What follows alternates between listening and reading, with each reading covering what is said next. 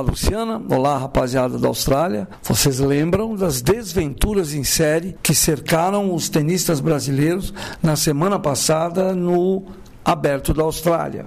Mas agora temos boas notícias. No final de tudo, o Brasil saiu com uma conquista que é rara e importante para o tênis brasileiro. A Luiz Stefani e o Rafael Matos conseguiram o título inédito do Australian Open, do Aberto da Austrália, vencendo no torneio de duplas mistas.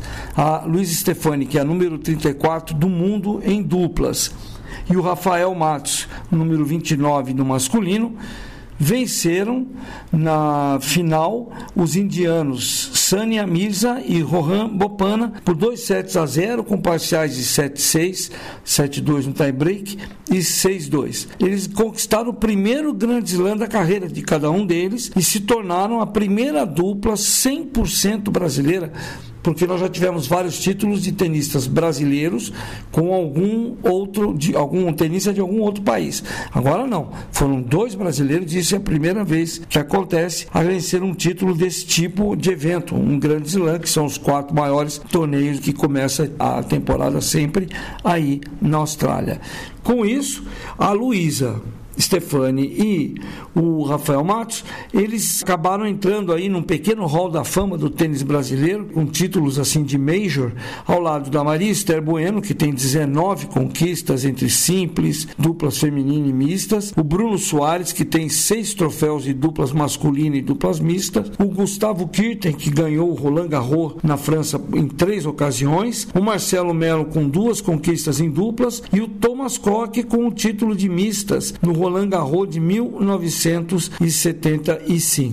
Para Luiz Stefani, nessa conquista também vem coroar uma recuperação que ela tem depois de passar praticamente um ano parada porque teve que operar o joelho, rompeu o ligamento cruzado anterior do joelho, quando disputava a semifinal de dupla feminina ao lado da Gabriela Dabrowski, isso no aberto dos Estados Unidos, em setembro de 2021. Olha o tempo que ela passou. Ela foi operada em Chicago, nos Estados Unidos, ficou um ano se tratando até voltar em setembro do ano passado. De lá para cá, ela conquistou títulos do WTA 250 de Chennai na Índia, teve outras duas conquistas no WTA de Guadalajara no México e também em Montevideo no Uruguai.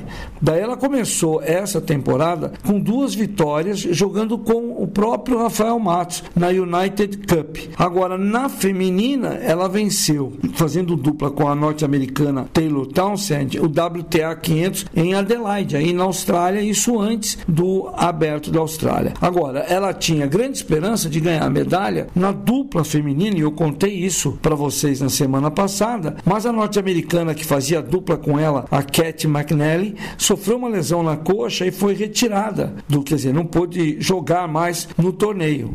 Sobrou então é, para Stefani se dedicar a essa dupla mista ao lado do Rafael Matos e deu tudo certo, né? O que era para ser desventuras em série de todos os brasileiros teve uma exceção vitoriosa, que é a exceção da nossa, da nossa tenista, da tenista brasileira, a Luísa Stefani, que tem 25 anos, ela é de São Paulo, começou jogando numa quadra num bairro na zona oeste de São Paulo, em Perdizes, já disputou chaves principais de, de grandes lãs juvenis, foi semifinal de duplas no US Open Juvenil de 2015. Ela tem bons resultados, mas sempre em dupla, individualmente não, mas em dupla ela vem muito bem e agora ela vai ficar aí na Austrália até o dia 6 de fevereiro, depois, quando ela viaja e vai jogar no WTA de Abu Dhabi, nos Emirados Árabes. Ela só volta para o Brasil lá pela metade de fevereiro. Chegar aqui vai começar a dar entrevista, né? Vai, não vai parar de, de falar